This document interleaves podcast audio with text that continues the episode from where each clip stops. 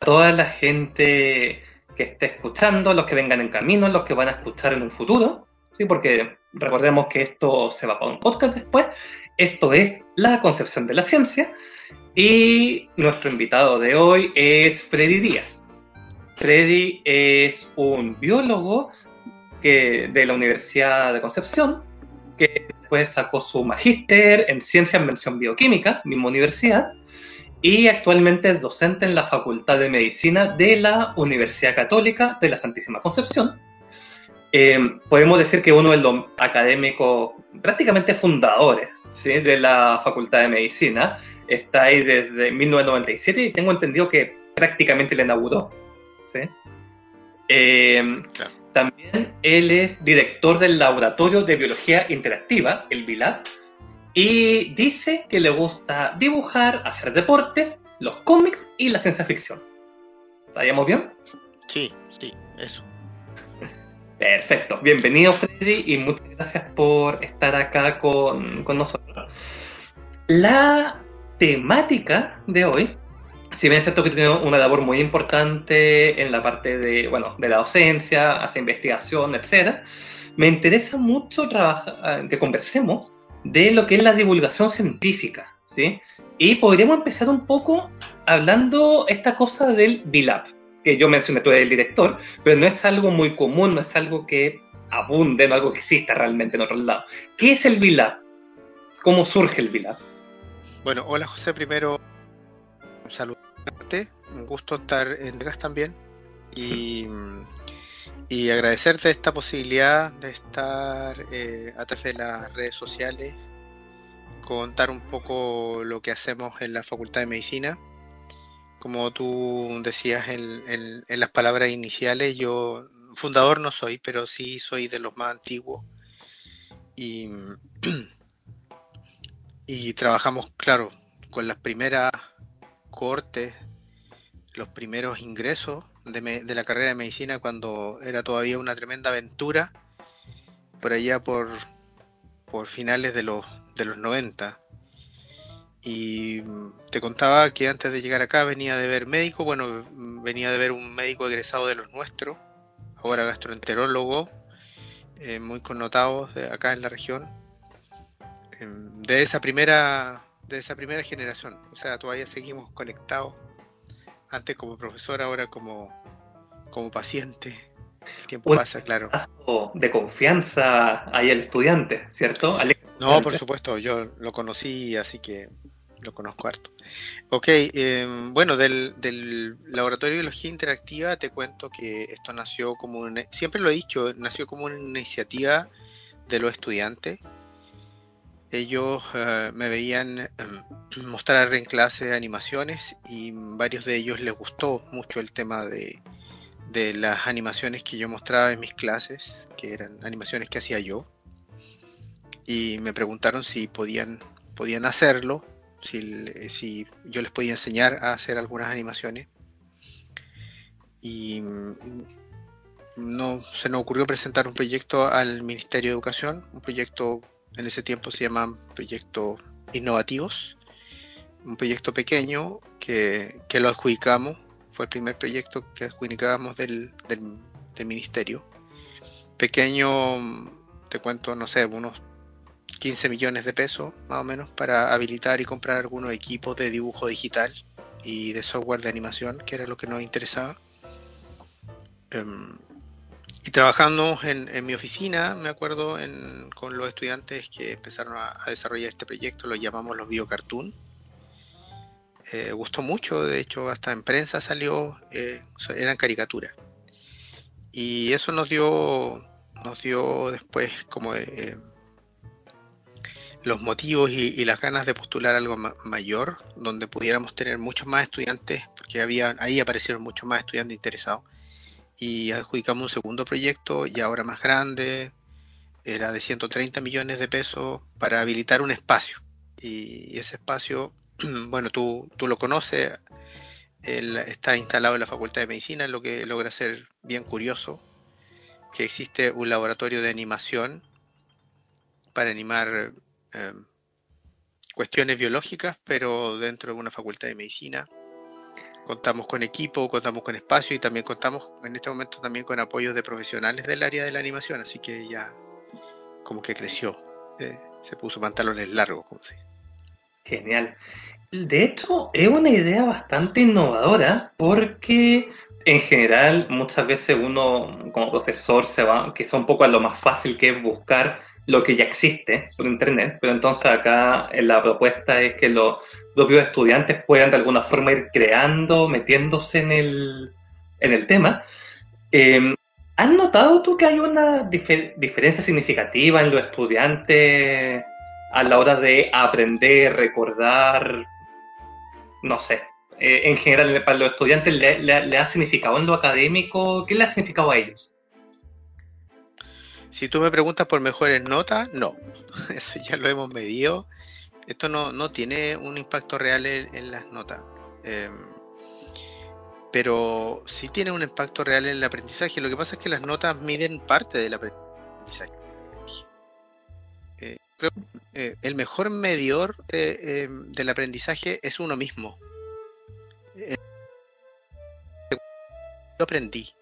Tal vez no lo reflejé, tal vez no lo reflejé en, en una eh, presentación que me he tocado dar, pero yo siento que aprendí. Entonces, yo tengo mucho de eso, mucho de que los estudiantes que pasaron por el VILAB, que desarrollaron, no sé, cómo funcionaba la vacuna contra el papiloma, cómo se produce la infección por el VIH, hicieron animaciones de ese tipo o algunas que, que nosotros tenemos en el canal.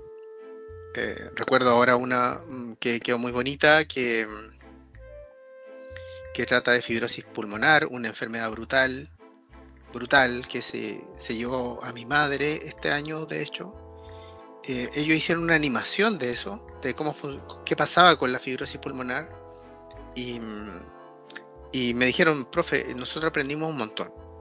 Y, la, recuerdo no solo por este episodio personal, sino que además porque este año hubo un festival de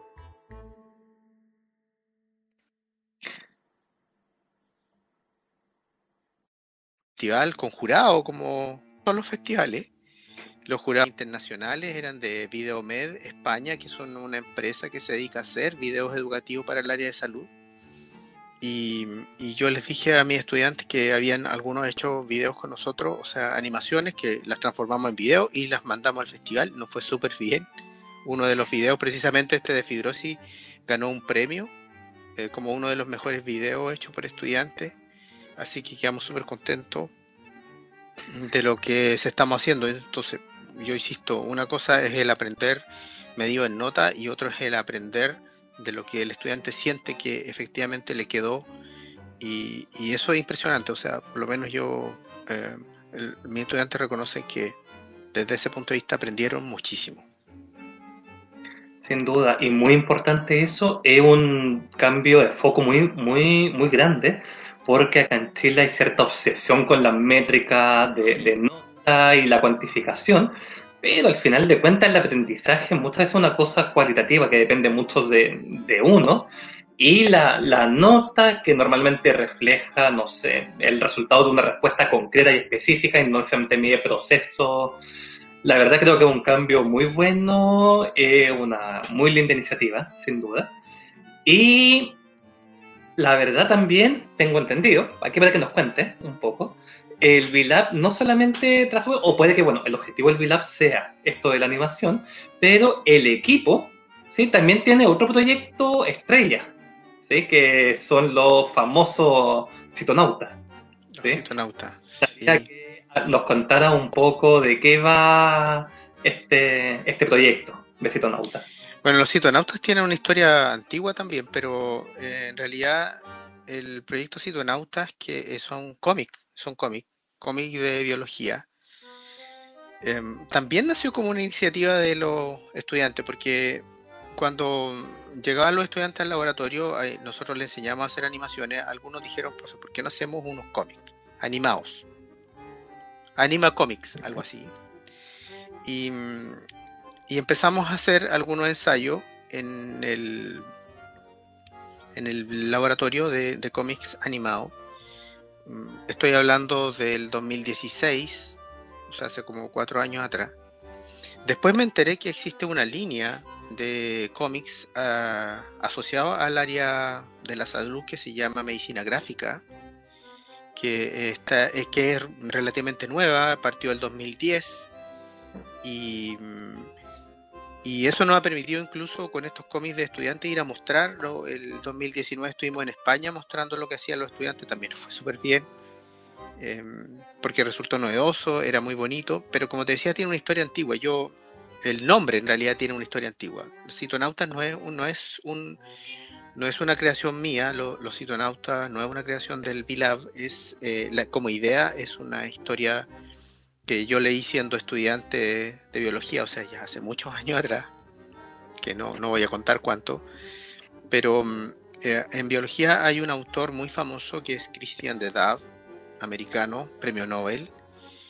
Eh, él daba unas charlas en la universidad donde trabajaba y, les pedía a sus estudiantes, eh, era para estudiantes recién ingresados que pensaran en que se podían achicar y navegar por dentro de las células. Y a eso a esos navegantes por el interior de las células los llamó citonautas. nosotros nos agarramos de esa idea y dijimos, ok, hagamos unos cómics basados en, esto, en estos citonautas.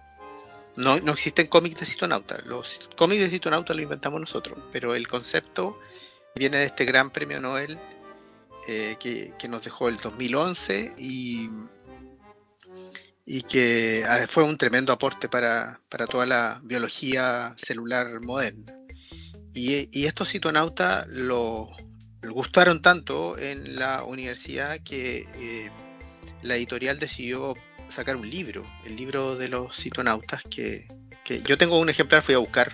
La, universidad está cerrada, tú sabes, por el tema, pero me arranqué para ir a buscarlo, así que aquí lo muestro una tapita del, del libro. Este es un libro hecho a todo color, dibujado por estudiantes. Y los guiones también hechos por estudiantes, lo que nosotros hacíamos básicamente era apoyarlos en el tema de cómo dibujar, cómo usar los software de dibujo, eh, apoyarlos también desde el punto de vista técnico de la aventura de los citonautas que se contaban ahí. Hay, un, hay uno que es muy bueno que habla de eh, infarto cardíaco, hay otro que habla de síndrome de Down.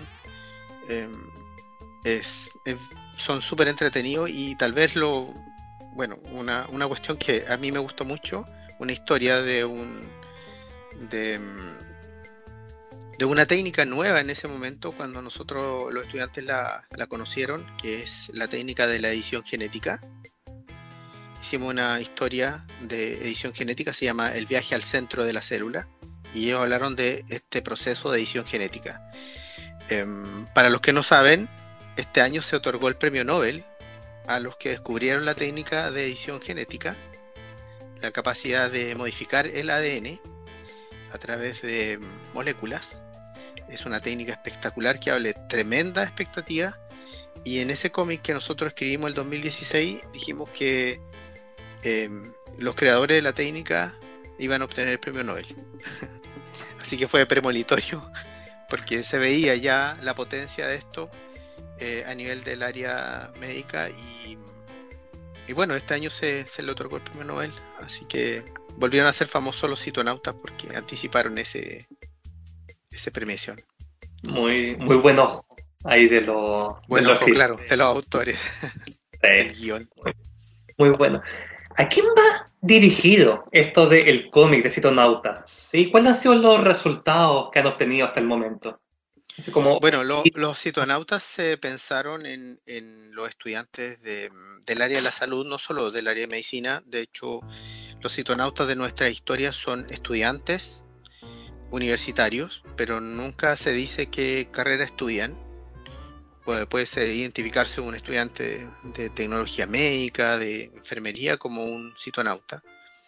Todos los estudiantes que ingresan al área de la salud tienen que saber de biología, y hacia ellos está principalmente dirigida. Pero curiosamente ha llamado mucho la atención de, niños más pequeños.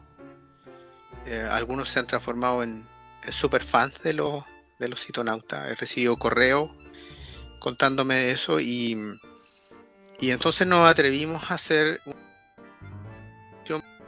que se llama Citonautas Kid, que esperamos que salga a salga a la luz el próximo año, así lo tenemos planificado, el, el, 2020, el 2021, sí. En este momento lo estamos ejecutando con ayuda de un grupo súper importante de profesionales donde está José involucrado, donde está Tamara involucrada, donde está en realidad la concepción de la arte involucrado. Em, un profesor también nos, nos, em, nos apoya desde el punto de vista pedagógico, un profesor del área de la educación. Em, y, este, este equipo multidisciplinario que, está trabajando en este proyecto está apuntando ahora a otro público, a un público distinto, a, un público, eh, se llama Citonautas Kids, pero en realidad está dirigido a la familia.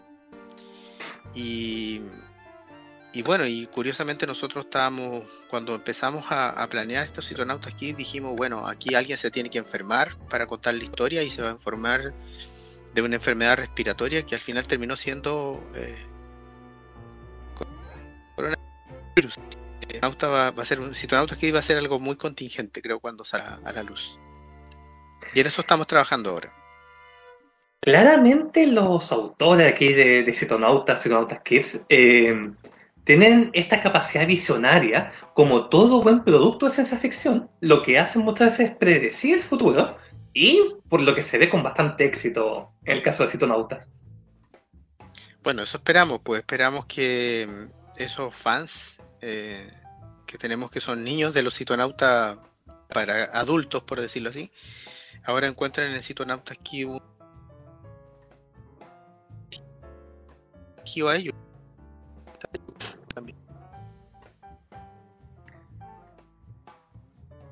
también de hacer divulgación de lo que hacemos. Y creo que eh, en ese sentido hemos encontrado en este equipo que yo te mencionaba, donde, donde estás tú, donde hay otra gente involucrada, un, buen nicho para, para lograr esta, esta conexión que la universidad, que nosotros que somos, trabajamos de repente muy encerrados en nuestros laboratorios, tenemos que tener con, con nuestra comunidad. Eh, y esa es un poco la aventura ahora, eh, acercarse a esa, a esa responsabilidad. Lo encuentro bien interesante esto que están mencionando, porque eh, una pregunta que puede ser un poco, mm, un poco cruda, ¿ya? Tú hablas esto de que hay que aventurarse a salir, ¿cierto? hacer la, difusión de forma bien creativa, como es el caso acá esto de, de los cómics o el VLAB. Eh, pero, ¿hay un público para la ciencia en Chile? ¿Le da la población chilena una importancia a la, a la cultura científica? ¿Tenemos cultura científica en el país? No, no tenemos cultura científica, pero hay un público. Eso está súper claro. Yo mm, tal vez no lo creía hace un poco tiempo atrás, pero bueno, las que ha hecho eh, Massa, este astrónomo, que ese, ese, eh, esos, esos primeros lugares que han tenido sus libros escritos han demostrado que efectivamente el público está. Lo que falta es el producto, ese producto que, tiene que tener la llegada, porque no cualquiera puede hacerlo, tiene que hacerlo alguien primero que esté interesado en hacer esta divulgación, que tenga esa inquietud y esa tremenda responsabilidad, poco es fácil, o sea, no, no cualquiera está llamado hacer un, un masa em, desde el área de la ciencia y llegar así tan masivamente como, lo hace él, como lo hace muy poca gente en, en este en, en, el mundo en general y en este país en particular. Así que hay que hacer los esfuerzos, claro. Claro, es que hay un gran tema con la divulgación científica eh, para hacerlo tipo estar como puede ser el señor Massa, como puede ser como, como fue Carl Sagan, ¿cierto? Como es actualmente Neil deGrasse Tyson. Y es que la divulgación científica requiere dos grandes habilidades que no siempre están tan de la mano. ¿sí? Por un lado, eh, conocimientos profundos de ciencia para poder hablar de ciencia, y por otro, el talento y la capacidad de poder decir las cosas, pero de una forma que sea que sea entretenida, que sea amena, que sea agradable, porque también la, la ciencia hoy en día también es una cosa bastante técnica que requiere mucho, muchos años de estudio. ¿Cuál dirías tú que es la, no sé, la formación ideal? ¿Un científico que se dedique a hablar de, de estos temas? ¿Quizá un periodista, un comunicador que sé que después estudie un poco de ciencia? ¿Cómo, ¿Cómo sería el perfil de un divulgador, el mejor perfil posible de un divulgador científico?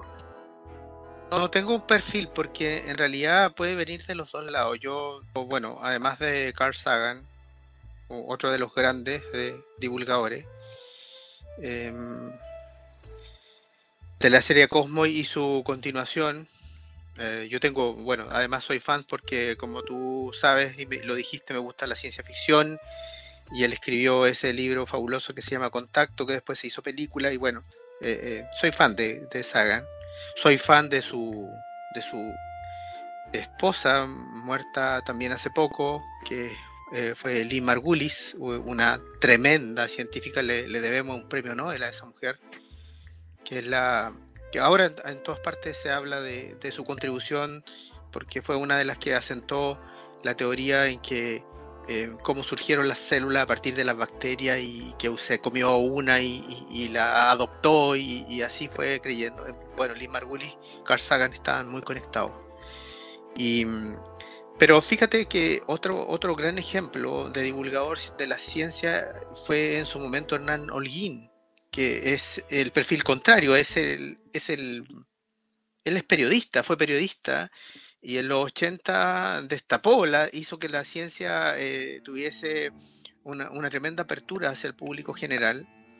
Em, por, un par de años y por un par de temporadas la muerte lo llevó, el cáncer se lo llevó, bueno, esa es otra cosa que tiene común con Sagan, en muy, muy temprana edad, em, pero un gran divulgador de la ciencia que viene de, no del área científica, viene del área del periodismo. Así que yo no creo que para ser un buen divulgador científico tenga que ser un científico. Sí tiene que tener de, tiene que tener de esa herramienta. Yo creo que tiene que tener la herramienta. Tiene que tener un profundo conocimiento de la ciencia, de todas maneras. El, que, el que más sabe es el que puede explicar de la forma más sencilla. Y, también tiene que tener las herramientas que tiene la, la tiene que conocer de las herramientas que maneja la gente de las comunicaciones. De la, sobre todo actualmente que hay una, una gama más amplia para, para llegar al público que lo que había hace unos años atrás, que era solo la televisión o la revista. Y tiene que tener de los dos componentes. Esa amalgama tiene que ser bien equilibrada y tendríamos un, un buen divulgador. Yo conozco buenos divulgadores actuales en Chile. Yo He tenido la suerte de trabajar incluso en un proyecto de arte y ciencia con una chica muy joven que es de, de la Universidad de Chile, también bióloga, Nelida Paul.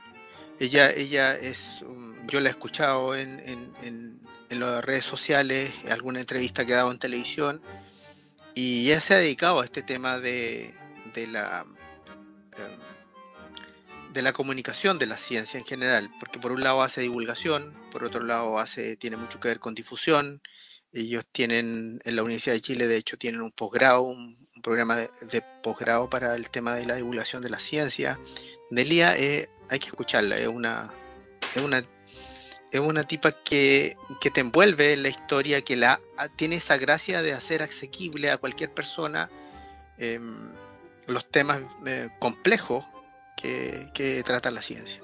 Eso yo creo que es un talento. No, no cualquiera puede hacerlo. Yo, por ejemplo, no tengo ese talento.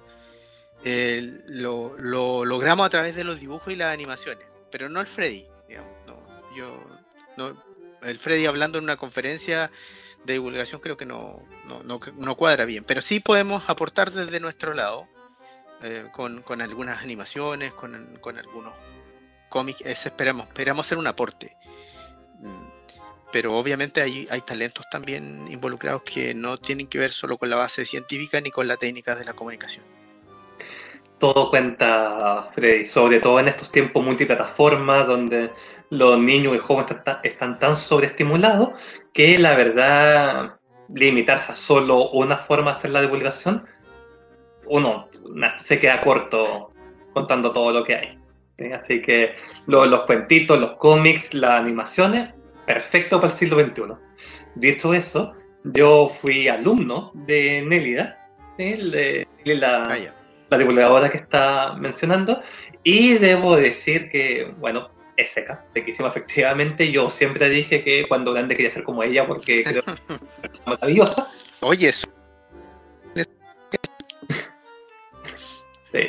Eh, dicho eso, bueno, por ahora estamos de todas formas aquí con también otro gran personaje que es contigo. Así que, centrándonos en estas cosas que nos vas comentando diciendo,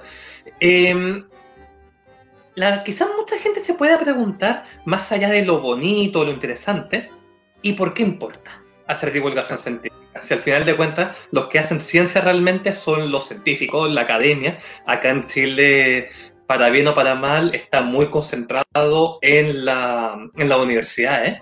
La, entonces, no, no hay mucho otro espacio para hacer ciencia y ¿por qué debería ser importante la divulgación científica? Oye, eh, gran cantidad de la ciencia que se hace, eso es algo que hay que reconocer. Eh, hay muchos profesores que están en ciencia con, estudiantes, con proyectos escuchado y he visto que son fantásticos. Eh, de pronto es como, claro, uno, es cierto, la, la universidad concentra las principales aventuras científicas que nosotros tenemos, pero, pero la gente hace ciencia a veces sin saber que está haciendo eso. El método científico no es, no es, no es exclusivo del científico. Es, una, es simplemente un método que cualquiera podría usar para, para lograr aprender algo, para tratar de resolver un problema, etc. yo, yo considero que em, ahora, em, respecto a lo que tú, a lo que tú señalas de, del tema de la divulgación y y los espacios que están y la dificultad que este se presta, em, estamos nosotros desde el, desde el área de la, de la universidad, del, científico, estamos un poco en deuda con, el tema de la divulgación.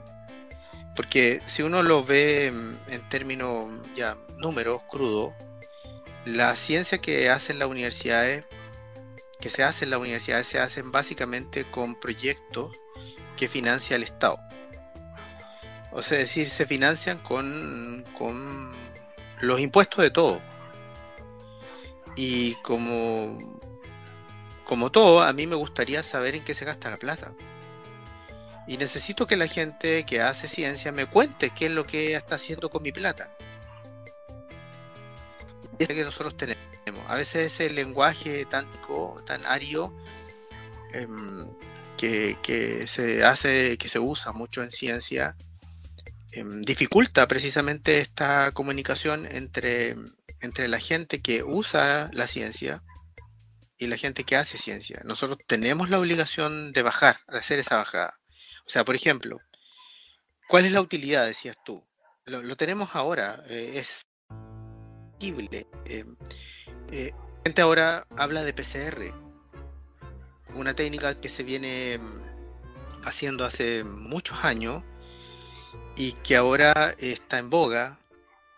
Muchos no entienden cómo funciona, saben que es importante, saben que es necesaria para el diagnóstico, para el seguimiento de la patología, para saber cómo avanza también en la vacuna, cómo se desarrollan las vacunas. Ahora se hablan de vacunas ARN, se hablan de vacunas de proteína.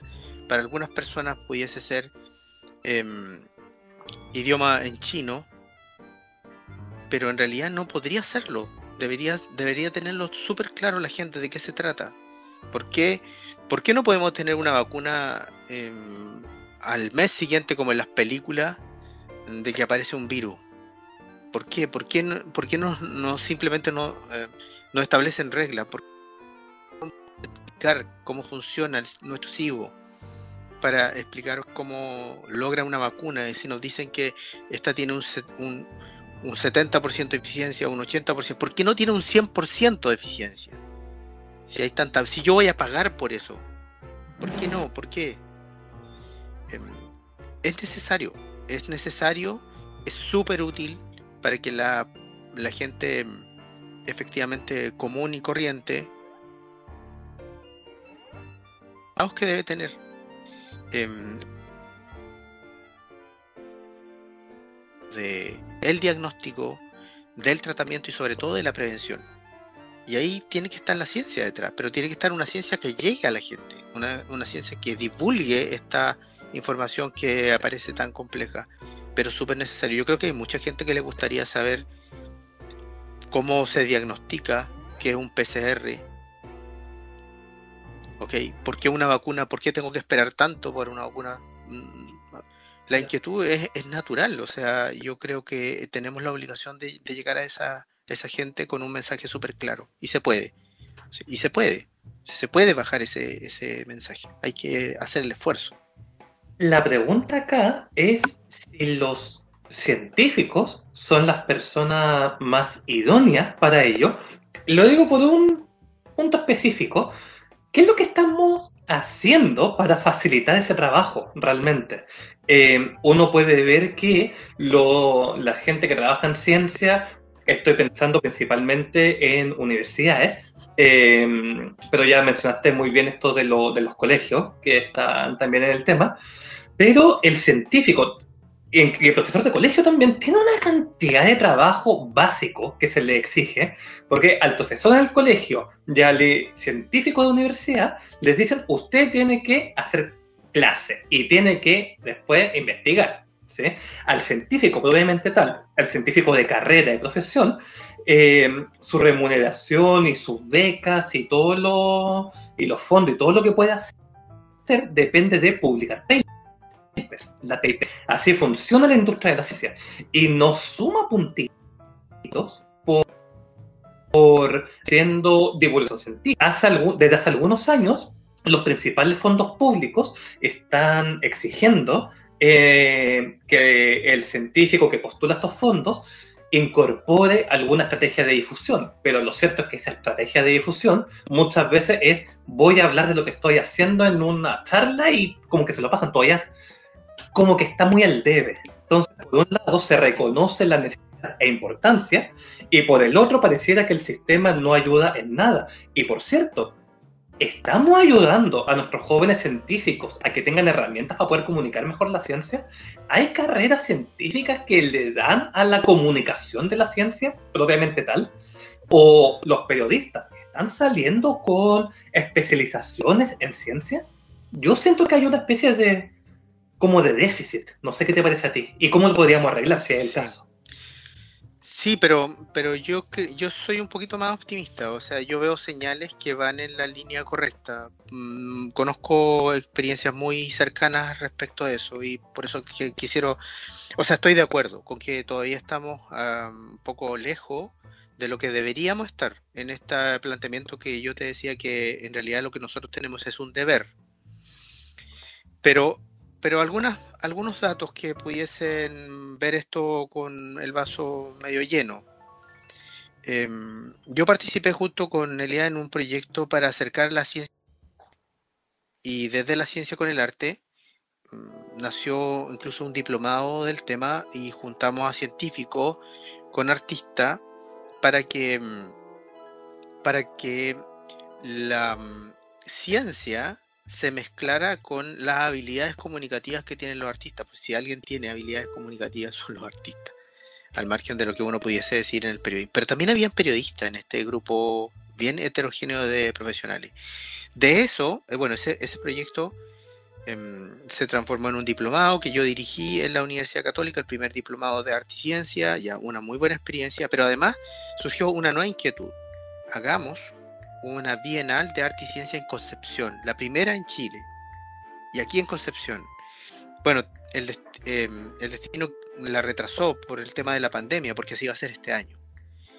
Em, y eso iba a llevar la ciencia a las calles, porque ese era el objetivo.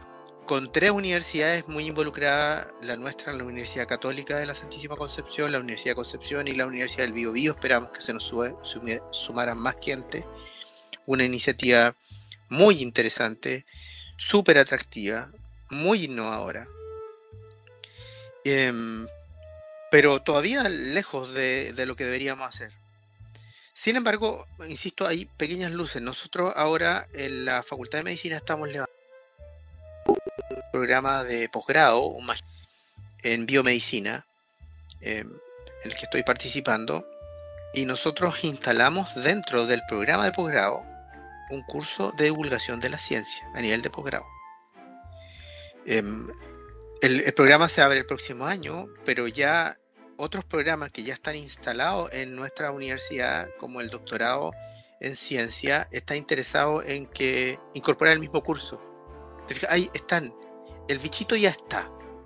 Ahora tenemos que buscar estrategias para conseguir efectivamente involucrar a más gente, los dineros, que siempre son escasos en este tema, porque en general los dineros son escasos para hacer ciencia, más escasos son para hacer divulgación de la ciencia, pero el bichito está. Y no somos lo único. Así que yo quiero ver con optimista esto. Estamos, insisto, estoy súper de acuerdo contigo, estamos lejos. Pero soy optimista y creo que podemos dar algunos pasos. Y estos primeros pasos son la una bienal potente de arte y ciencia en Concepción, que va, yo sé que va eh, se va a ver más temprano que tarde porque la gente que está detrás es gente muy poderosa, no en plata, sino en, en ganas de hacer cosas.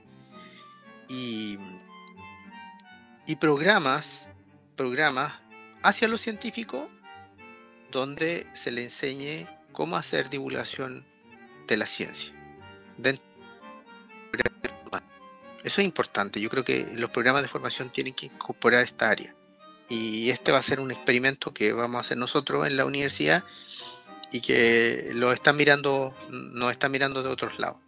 Así que es una bonita apuesta, un gran desafío y esperamos que nos vaya bien con eso. Claro.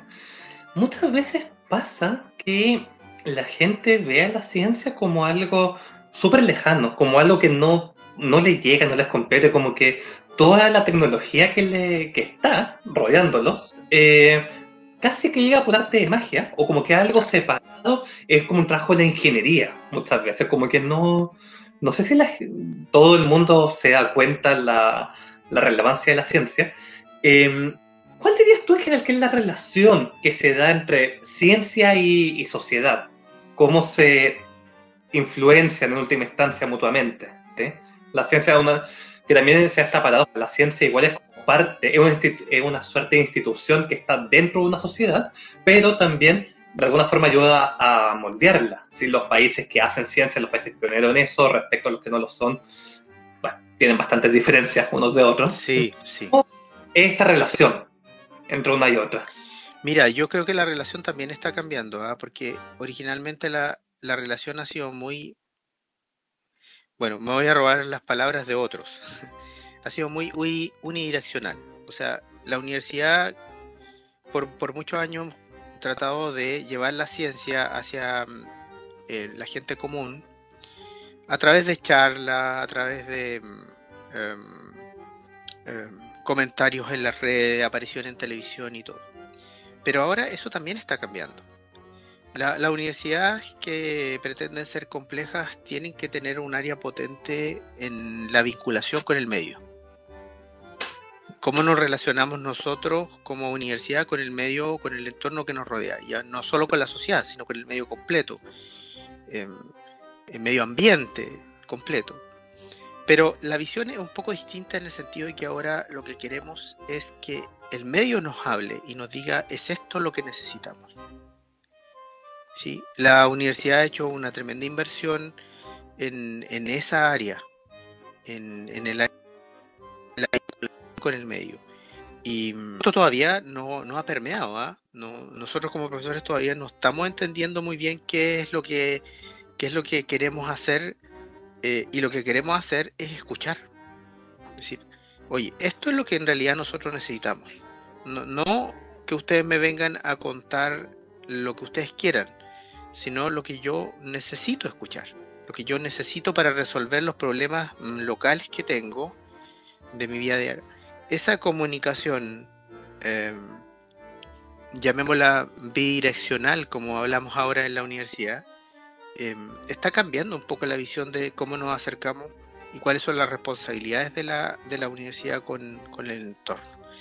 Insisto, sí, esto no ha permeado, es muy nuevo. Yo empezamos con esto el año pasado, ah, de forma muy intensa. Creo que otras universidades sí nos llevan ventaja al respecto de esto.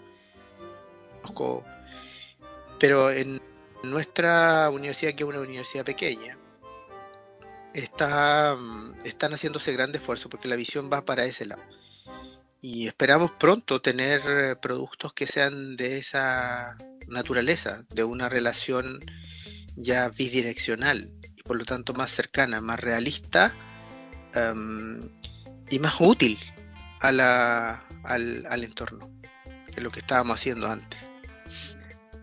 Claro, no puedo menos que felicitarlos por este tipo de visión y de trabajo, porque están de hecho en el meollo de una gran discusión en torno a la divulgación de la ciencia, pero a nivel un poco teórico. ¿sí?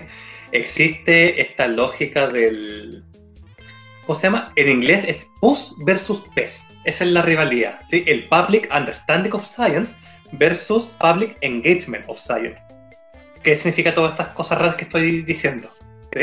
El, el PUS, el nombrecito es chistoso en, español, em, viene a ser esta lógica de arriba abajo, donde una institución, una persona, el sabio de turno, el científico experto, al final de cuentas la entidad experta, sea persona o sea institución, viene a hablar de lo que ellos consideran que es lo importante y a educar a la gente. Y lo que se ha intentado desde hace mucho tiempo, pero es súper difícil de lograr, es justamente tener una relación, como tú dices, bidireccional. El public engagement of science se trata de eso, de que al final de cuentas las inquietudes, las dudas, la visión de, de, mundo, el querer, las dudas surjan de la comunidad y de la comunidad vengan entonces las preguntas, las dudas y quizás también las propias visiones del mundo, porque hay que recordar que la comunidad puede tener también sus propias experiencias, sus propias como visiones. Entonces, al final de cuentas, de lo que se trata es de un diálogo, no se trata de mentes vacías que hay que rellenar con información científica, porque eso tiene sus limitaciones, es más fácil, pero tiene sus limitaciones, indudablemente. Así que no puedo menos que felicitarlos y darle aquí un aplauso de por su lado. No, es, no es mío los, los méritos, yo creo que aquí hay una visión más grande de la universidad, una cuestión que yo también aplaudo, em, por mucho atención, que nosotros le llamamos así extinción, o o divulgación de las ciencias no, han sido muy valoradas desde el punto de vista de lo que tú mencionas antes, que es lo importante de tener la publicación, tener el proyecto, em, pero esto ha ido cambiando. Eh, por eso mm, yo quiero plantear más bien una visión positiva, un acercamiento más real, una valoración de este trabajo, porque en, en cómo tú también te acercas, hay un gran trabajo no, se trata solamente de tiempo, no se trata solamente de recursos, también tienes que ser innovador, tienes que ser creativo, em, tienes que hacer un esfuerzo en, en que efectivamente la comunicación sea bidireccional, en escuchar al otro, como tú bien decías, que em, escucharlo con su lenguaje y yo hablarle con el lenguaje de la ciencia que pueda comprender, que es un, insisto, eso es un trabajo duro, no es algo que, nace espontáneamente.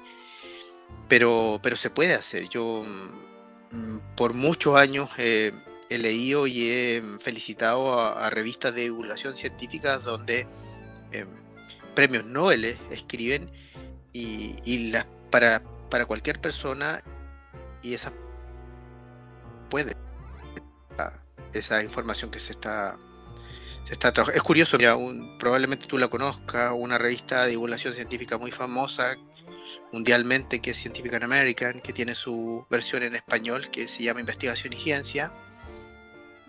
Últimamente, sobre todo para esos conceptos más complejos, como por ejemplo, a ver, se me ocurre, el último que estuve leyendo em, era de em, los computadores no con cuánticos computadores cuánticos o sea no los que trabajan con ceros y único, uno sino que los que trabajan con un rango entre el 0 y 1 que son los nuevos computadores que van a venir y ellos lo exponen em, hacia el público general a través de un cómic. A través de un cómic. Así explican los computadores cuánticos. Y otras historias que he visto en esa misma revista, em, donde, claro, se reúnen dibujantes muy buenos de cómic americano con eh, científicos muy buenos del área que quieren y generan un trabajo realmente inteligente, yo lo diría muy inteligente, muy brillante desde ese punto de vista, para bajar hacia el común de la gente, porque yo tampoco sé mucho de, de computadores y menos de, de, física cuántica. Eh, soy capaz de comprenderlo. Eh, estrategias comunicativas. Finalmente son estrategias comunicativas que hay que pensar insisto, hay que ser innovadores y, tenemos muy buenos ejemplos a los que podemos seguir. Y, pero hay que dedicarle tiempo y ese tiempo tiene que ser valorado. Sin duda alguna. Que bueno, me, esperemos que efectivamente las cosas cambien, estén cambiando para mejor, ¿cierto? Para que se valore en el sentido más amplio de la palabra, ¿cierto? Todo, todo este tema. Y hay una cosa, bueno, curiosilla, eh, se hablaba siempre de, de, los nativos digitales, ¿cierto? Las nuevas generaciones que nacen ya con Internet y con toda esta tecnología ultra avanzada. Y todo este tema de la pandemia, que también ha impulsado y nos ha obligado a todos ahora a relacionarnos virtualmente. Em, en general, el mundo del Internet se presta para luces y sombras. ¿sí? porque si bien es cierto que es un acceso enorme de, información, también tiene ahí sus, sus bemoles. ¿Cuál dirías tú que en general son las principales ventajas, inconvenientes de el Internet a la hora de comunicar la ciencia? Em, bueno, esta es una, como, dicen, es una navaja de doble filo, porque la gran ventaja también es su gran problema. La, gran ventaja es la velocidad, eh, la amplitud que abarca, eh, las capacidades de que esto llegue de forma automática masivamente, muy rápido. Esa velocidad en ciencia tiene un problema, que tiene el problema de la verificación. O sea, para nosotros en el área de la ciencia, poder decir que algo es efectivo, que ocurre, nosotros mm, no basta el descubrimiento. Es necesaria la fase de verificación. Generalmente la fase de verificación ni siquiera la hacemos nosotros, el descubridor, sino que tienen que hacerlo otros más. Em, lamentablemente eso en, la, en, el flujo de la información de las redes sociales mm, se salta esa etapa. No hay fase de verificación. Intentar verificar una noticia, una información a través de las redes sociales es casi imposible. Y tú te encuentras con cuestiones tan complejas como por ejemplo lo que pasó hace un poco, hace unos años atrás de una relación entre el autismo y las vacunas, u otras muchas fake news que se mueven que son muy difíciles de verificar o de hecho imposibles de verificar, pero que sin embargo fluyen incluso más rápido que, la verdad, por decirlo, porque de alguna forma incluso lo falso es hasta más atractivo. Eh, esa masividad, esa velocidad con que las redes sociales nos permiten entregar la información, también nos juegan en contra si es que nosotros no sabemos usar la herramienta. Pero en general es lo mismo para cualquier herramienta, o sea, un cuchillo puede ser súper útil o puede ser súper peligroso. Y ahí es donde nosotros tenemos que tener los controles. Necesitamos muchos controles, porque cuando sobre todo uno está trabajando en el área de salud, como, como yo o como otras personas que trabajan en el área de salud, aquí no estamos jugando la vida de mucha gente. los controles, la verificación se requiere absolutamente. Em, antes existían los comités, o sea, todavía para, para el área científica existen los comités editoriales, todos los trabajos científicos se revisan. Aún así hay fraude científico, famosos algunos, pero existe eso. Em, actualmente en las redes sociales no existe esa verificación. Em, prácticamente que te entregan a ti, a cada uno, hacer el ejercicio de la verificación y eso es imposible. Ese, tenemos, ese control tenemos que hacerlo, tenemos que instalarlo, tenemos que tener una educación al respecto. Y, y estamos llamados a eso también. ¿Y qué dirías tú que puede hacer el ciudadano común? Porque ya tú hablabas, por ejemplo, del lamentable caso del vínculo ficticio que no existe para cualquiera que nos oiga, por favor, entre el autismo y la vacuna. ¿ya? Pero también pasa, por ejemplo, con esto de la pandemia, el coronavirus, que quizás por desconocimiento de cómo funciona la ciencia, eh, tú mismo lo mencionabas al principio, que por qué no puede ser como en las películas, que en un mes ya tengo la vacuna, ¿sí? sino que uno se muere un año, o peor todavía, incluso hablando de buena ciencia, eh, muchas veces los, los, científicos en el proceso eh, se van corrigiendo, autocorrigiendo, se van desdiciendo y se van, van construyendo a partir de nueva información. Y eso es normal. Sin embargo, para el ciudadano común, para el ciudadano de a pie, eh, muchas veces eso lo ve como una debilidad, una persona que busca certezas, porque al final de cuentas, y uno lo puede entender, porque es una cosa de vida o muerte, cuando en un momento salieron diciendo los científicos que el coronavirus no se transmite a través del aire, y un mes después no se transmite, ¿verdad? Eh, a la, la gente igual de alguna forma como que ve minada su confianza en la ciencia. Entonces, ¿qué recomendación podemos darle a estas personas? Entendiendo que el verificacionismo estricto y rígido es, es imposible, realmente, pero aún así, imagino que algo pueden hacer, ¿verdad? Para poder separar el trigo de la paz, Sí. la verdad científica, eh, de, de turno que viene a hablar tontera. ¿Qué podemos hacer? Bueno, yo, yo tengo mucha, como, como el divulgador, el científico divulgador de ciencia no está instalado aún, también, sobre todo en este país, yo tengo mucha confianza en el periodismo eh, chileno. Como tú dices, que, que el, periodista se acerque de mejor manera a la ciencia, tal vez ahí, ahí tenemos que acercarnos. Pero de todas maneras creo que en este momento es muy importante verificar que la información que uno recibe a través de redes sociales, Facebook, Twitter eh, u otras redes sociales, uno la pueda eh, complementar con la información que entrega el periodismo establecido. Yo, yo recomendaría que, claro, es muy difícil llegar hacia la revista científica de microbiología o de virología o a las entrevistas específicas que hace un científico o una recomendación respecto a un nuevo descubrimiento eh, para el común de la gente. Pero sí creo que se pueden acercar eh, al, al, periodismo establecido. El periodismo establecido puede tener eh, datos más claros. No estoy diciendo que esté confiable, pero por lo menos más confiable. Como como se le llama.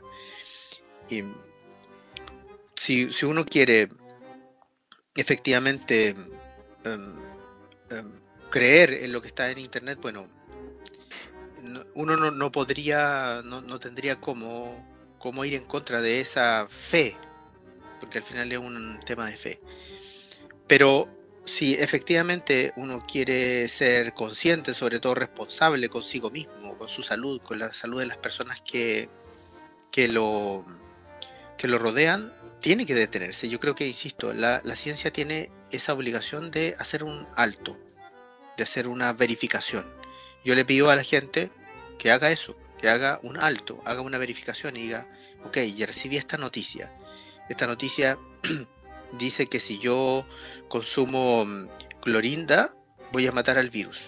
Pero eso que dice en Facebook, en está ratificado en, en, en, la, en la. Yo insisto, no, no hacia la publicación científica, pero lo ratifica el periodismo tradicional, qué dice la televisión tradicional, qué dicen los medios de comunicación.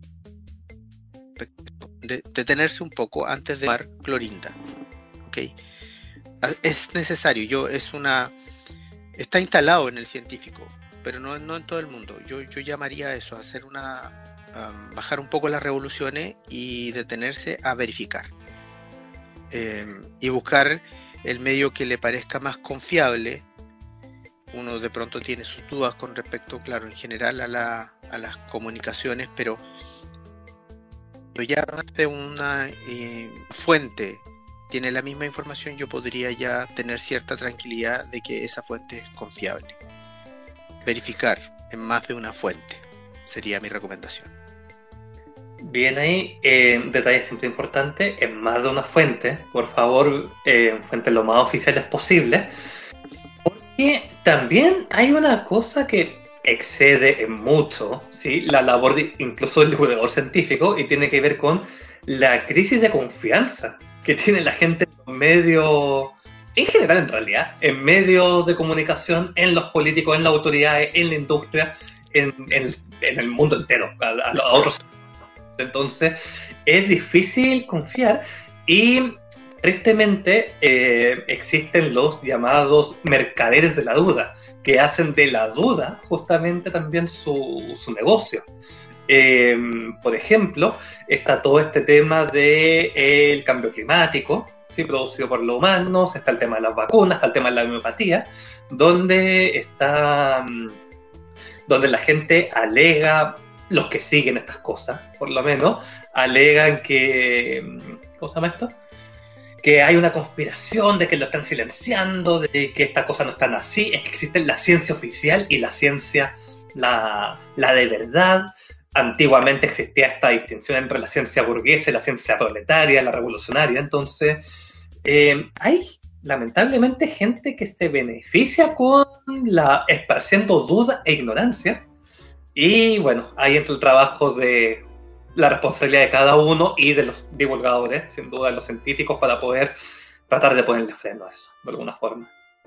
Sí, bueno, em, es cierto, la crisis de confianza em, em, nos, nos, toca a todos. En... Tampoco están ajenos a... Yo hago el llamado al tema de la verificación eh, insisto, um, nosotros como científicos siempre eh, cuando tenemos un buen resultado o un mal resultado, hacemos el ejercicio de la verificación.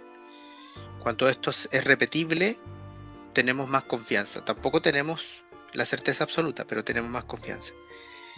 Mm, verifiquen en más de una fuente. Eh, independiente que puede ser que tengan más o menos dudas con respecto a una fuente, si finalmente la información uno la puede verificar, eh, podríamos tener un poco más de confianza.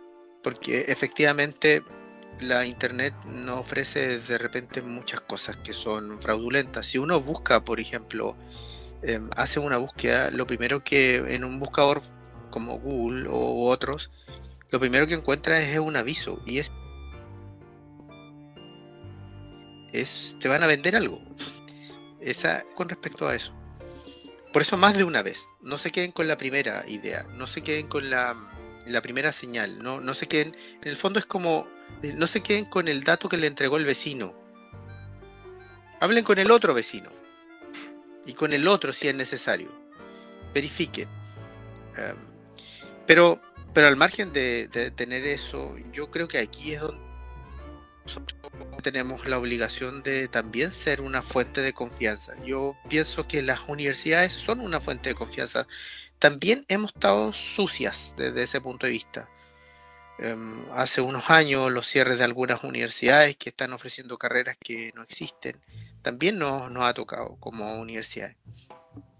Pero está en nosotros tratar de recuperar la confianza de las personas. Y, aquí los, los científicos tenemos que, si no tenemos las herramientas como para hacer una comunicación y una divulgación de la ciencia adecuada, tenemos que asociarnos con otros especialistas. Tenemos que enseñarle a los comunicadores a comunicar ciencia y los comunicadores tendrán que enseñarnos a los científicos de las herramientas para hacer esta comunicación más efectiva la gente podría ir a las páginas de las universidades a buscar y a verificar la información y nosotros deberíamos estar abiertos a preguntas y respuestas y, no solamente a, entregar información en, nuestras páginas web. Em, ¿Por qué no tener la posibilidad de hablar con un científico en el momento que yo quiera? ¿Por qué no? ¿Por qué la universidad no podría tener esa opción? las universidades, digo yo.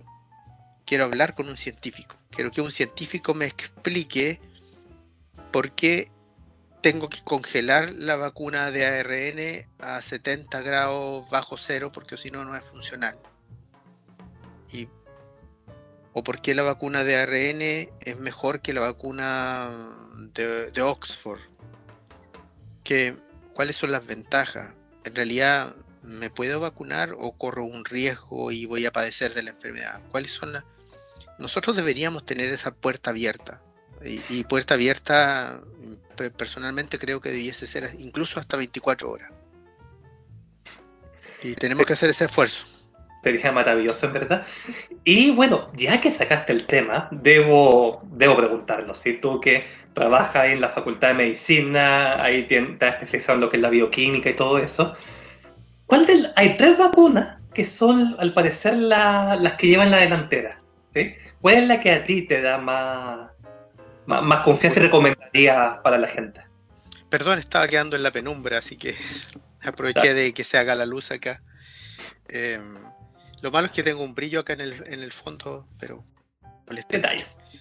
A todo esto, perdón, lo que está detrás no es, no es un fondo virtual, es un dibujo que, que, hicimos con mi hijo y lo mandamos a imprimir grandote. Esto es también un homenaje a otro de los divulgadores de la ciencia super top se da su nombre. Él es un bioquímico, David Goodsell, em, trabaja en Estados Unidos, ha escrito muchos libros y él dibuja moléculas. Perdón que me haya salido un poco del tema, pero eh, hay unos dibujos preciosos que él ha hecho, ha presentado en distintas exposiciones. El último que hizo fue del COVID, por, por eso me acordé un poco, tú que tocaste el tema del, del COVID. Y, quiero contar una pequeña anécdota que pasó con esto, porque esto es un dibujo bastante grande, con un metro cincuenta por lo, lo, mandé a imprimir y estuvo guardado en la, en la tienda donde lo mandé a imprimir por casi un mes, por tema de cuarentena, casi dos meses diría yo. Cuando lo fui a buscar, así para, para poderlo poner acá detrás en la entrevista, em, el, el, señor que me, me, atendió me dijo, me dijo, yo creo que esto es como un, glóbulo blanco, me tinca, me dijo. El cero biología, o sea, más que la biología del colegio, eso. Y ahí yo digo lo potente que tiene que ver con el...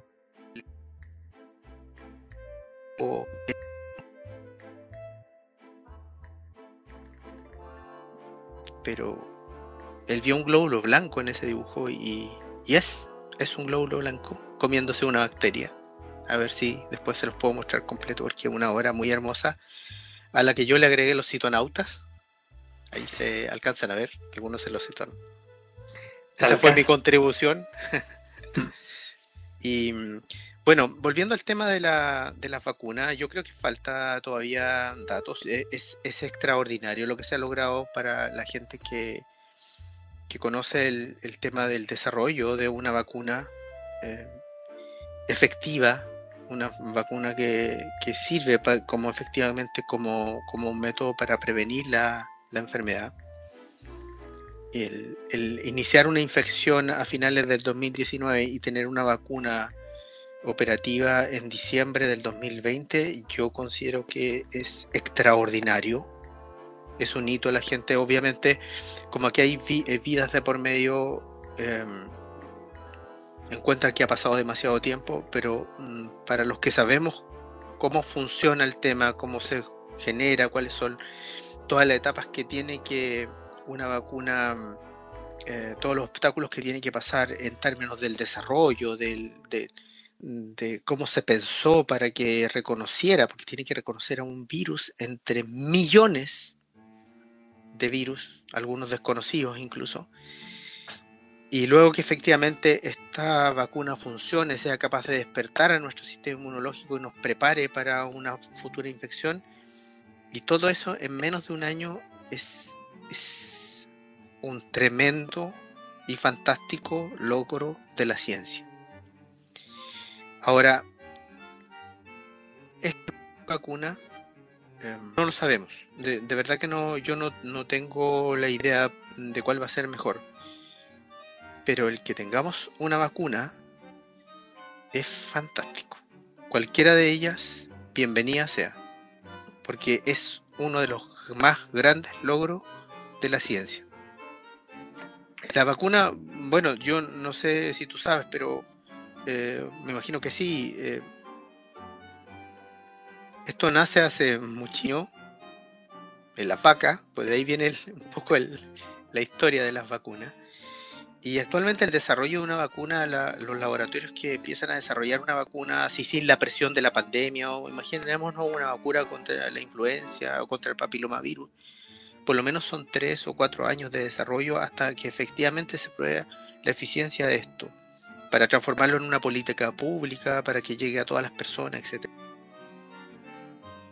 A, un año eh, es, fabuloso. Y eso prueba que, que, el trabajo que se desarrolla en ciencia es tremenda, tremendamente serio, es absolutamente cooperativo.